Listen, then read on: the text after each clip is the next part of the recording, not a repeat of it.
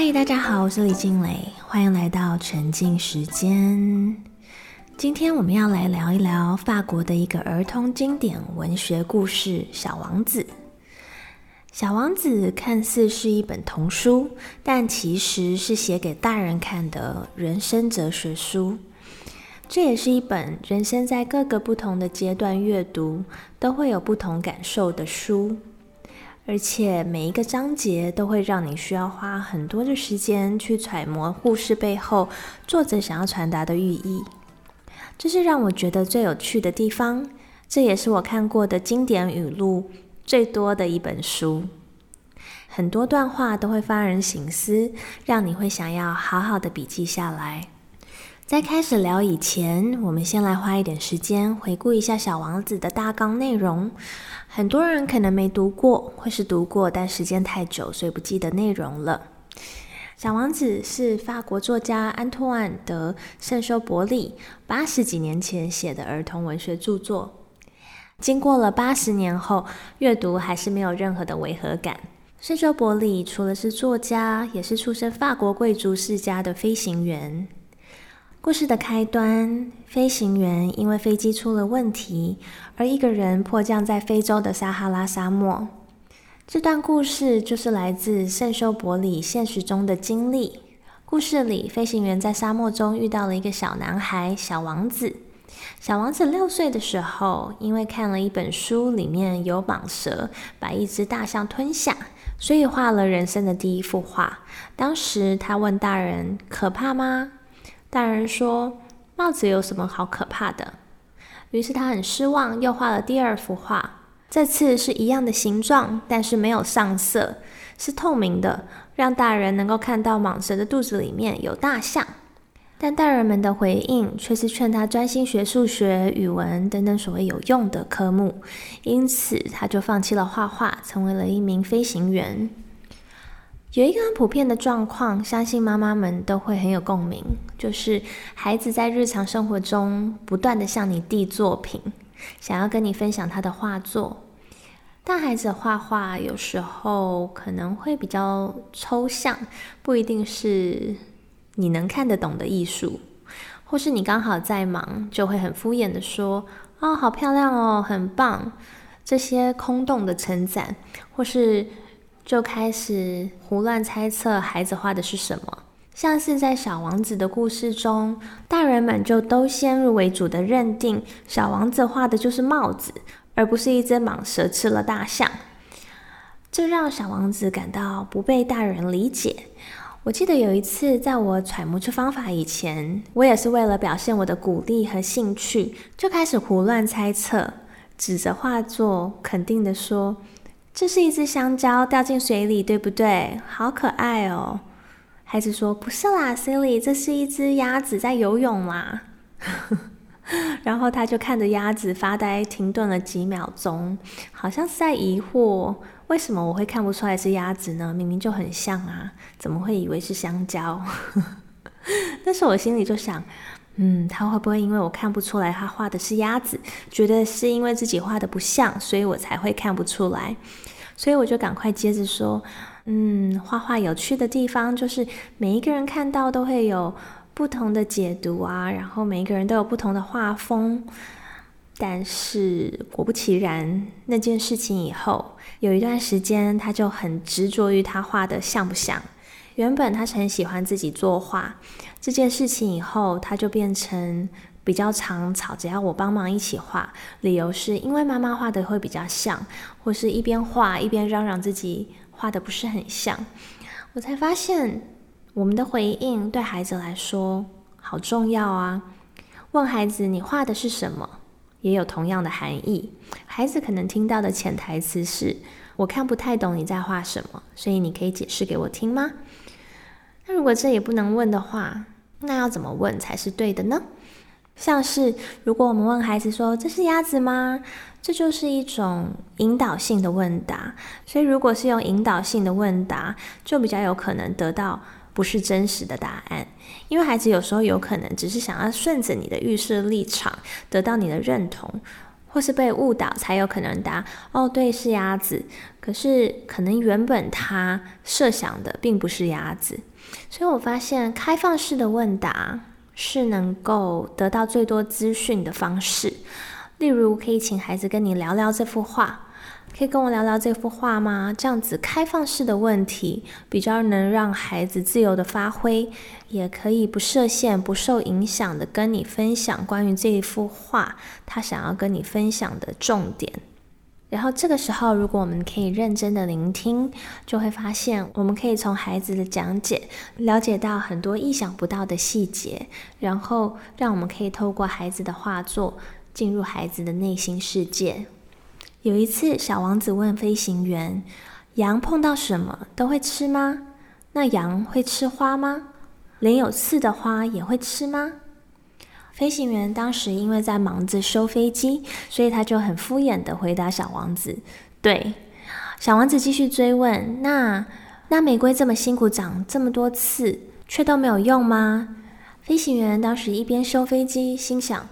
他在做这么重要的事情，小王子却一直跟他讲这些无关紧要的事，所以他就很不耐烦的对小王子敷衍的说：“对，玫瑰的刺没有任何用处，我还有正事要做呢。”这段对话刺伤了小王子的心，因为他问这些问题，其实是因为他很担心，没有他守护的玫瑰会不会遇到危险被小羊吃掉。小王子对心爱的人的生死，被飞行员主观的认为。不是重要的事，让他觉得不被理解。很多时候，我们也会跟飞行员一样，会认为我们自己在意的事情，就是一些世俗上认定重要的事才是重要的事，因此很容易忽略别人的感受。这样的状况在亲子关系当中也很常见。有时候，孩子跟我们分享内心觉得重要的事情，但也许在大人的眼中看起来都是无关紧要的分享。但魔鬼永远都是藏在细节里。用心聆听，就会发现，虽然你听起来像是一些无关紧要的生活碎片，但其实对孩子来说，也许是很重要的事。所以，当孩子愿意跟我们分享的时候，我们都要记得不要急着否定或是定义孩子说的话。作者想要传达的，其实是人与人之间理解很重要。我们都需要学会跳脱自己的观点。能够去认同和接纳别人，可以从别人的角度看待事情。例如，很常见的一个状况，就是有一种冷是妈妈觉得你冷，把你包成了粽子。无论你怎么表达，妈妈我很热，我真的很热，得到的回应都是不行啊，现在很冷诶，不穿会感冒。但其实每个人的体感温度都是不一样的，或是孩子有时候也会为了在你眼中。也许是小事一桩的事情，情绪很激动，你可能就会说这又没什么，有什么好生气的？然后否定他的感受。但其实每个人的感受都应该被接纳、认可，关系里才可能会有理解。没有人的感觉会是错的。回到小王子故事的大纲，小王子一直都是很孤独的住在 B 六一二号小行星，直到他遇到了一朵绚烂美丽。很柔弱但又很骄傲的玫瑰花，他为了这朵独一无二的玫瑰花付出了很多，也用尽了心力满足所有玫瑰提出的要求。小王子非常的宠爱它，照顾这朵玫瑰，照顾的无微不至。但玫瑰因为心中其实是没有安全感的，所以因为自卑成自大而一直不断的吹嘘自己，也因为内心不相信自己值得被爱。害怕小王子会离开他，所以就一直不断的试探小王子的底线，透过无止境任性的要求来确认小王子是爱他的。这样的行为让小王子开始感到很不快乐，他不知道要怎么样去爱玫瑰，所以决定在和玫瑰道别以后，逃离 B 六一二小行星，踏上了探索宇宙的旅程。小王子告诉玫瑰，他要离开的时候，玫瑰并没有挽留他。玫瑰还是保持一贯很高傲的态度，要他不要再担心他。既然要走，就走吧。但其实他只是不想要小王子看到他脆弱的一面。他伪装的很坚强的说：“你看，我有四根尖尖的刺，我可以保护自己。所以你走吧。”在离别的时候，他也告诉小王子：“我当然爱你。”没有让你感觉到是我的不对。相比玫瑰行为背后的心理，小王子更多的是从玫瑰的话来衡量玫瑰对他的爱。有时候我们爱一个人会不知道怎么样用言语去表达，有时候我们也看不见别人用行为在呐喊爱我们的行为。小王子在离开玫瑰以后，在其他的行星走了一圈，结识了各式各样的人。例如，小王子在第一个行星遇到一个很高傲、喜欢权力、不允许任何人忤逆他意见的国王；在第二个行星遇到一个沉迷于让别人称赞他、仰慕他的人。然后，小王子陆续遇到每天都很努力工作、做到精疲力尽却不懂得变通的人。还有喝酒是为了遗忘自己羞愧的感觉，也因为羞愧而喝酒，陷入一个恶性循环、无法自拔的一个酒鬼。无论小王子到哪一个星球，心里都一直挂念着独自住在 B 六一二行星的玫瑰。有一天，小王子在地球的时候，意外走进一片大花园。那时候，他才惊讶的发现，原来玫瑰不是像玫瑰所认为的，自己是独一无二的。光是这片花园，竟然就有五千朵和它长得一模一样的玫瑰。小王子因为一直以来都是靠着拥有全宇宙独一无二、最美的玫瑰花而自我肯定，认为自己是很幸运的，也是很富有的。玫瑰曾是他活着的意义，所以他才会在发现原来自己拥有的竟然满街都是的时候，就彻底崩溃了。但即便是在这样的时刻，他第一时间想到的。还是玫瑰的感受。小王子心想：玫瑰如果知道自己不是独一无二的，一定会觉得很羞愧。原本很难过的小王子，走着走着遇到了狐狸。小王子邀请他一起玩，狐狸却说自己没有办法跟他玩，因为他们还没有建立关系，创造情感的连结，所以他们需要先花时间建立关系，才能一起玩。因此，狐狸跟小王子花时间学习尊重彼此、理解彼此的需求。狐狸也教会了小王子如何去爱。有一次，狐狸和小王子说：“你每天最好都是相同的时间来。”小王子问：“为什么？”狐狸说：“如果你随便什么时候来，我就不知道在什么时候该准备好我的心情。比如你下午四点来，那么从三点起。”我就开始感到幸福，时间越近，我就感到越幸福，我就发现了幸福的价值，所以应当有一定仪式感。这也很有趣，因为这个心理学理论，我们在第二集探讨 Larry Santos 教授快乐学的那一集 Podcast 也有谈论到，我们最快乐的时候，研究发现，其实是在我们很期待某一个时刻来临的时候。所以，如果我们能够尽早规划，让我们期待的时间拉长，我们就会因为期待那个时刻的来临而感到更持久的快乐。狐狸也帮因为发现玫瑰到处都是而感到苦恼的小王子重新定义了独一无二，让小王子理解，虽然玫瑰不是全宇宙独一无二的玫瑰，但在他们的关系里却有独一无二的情感价值。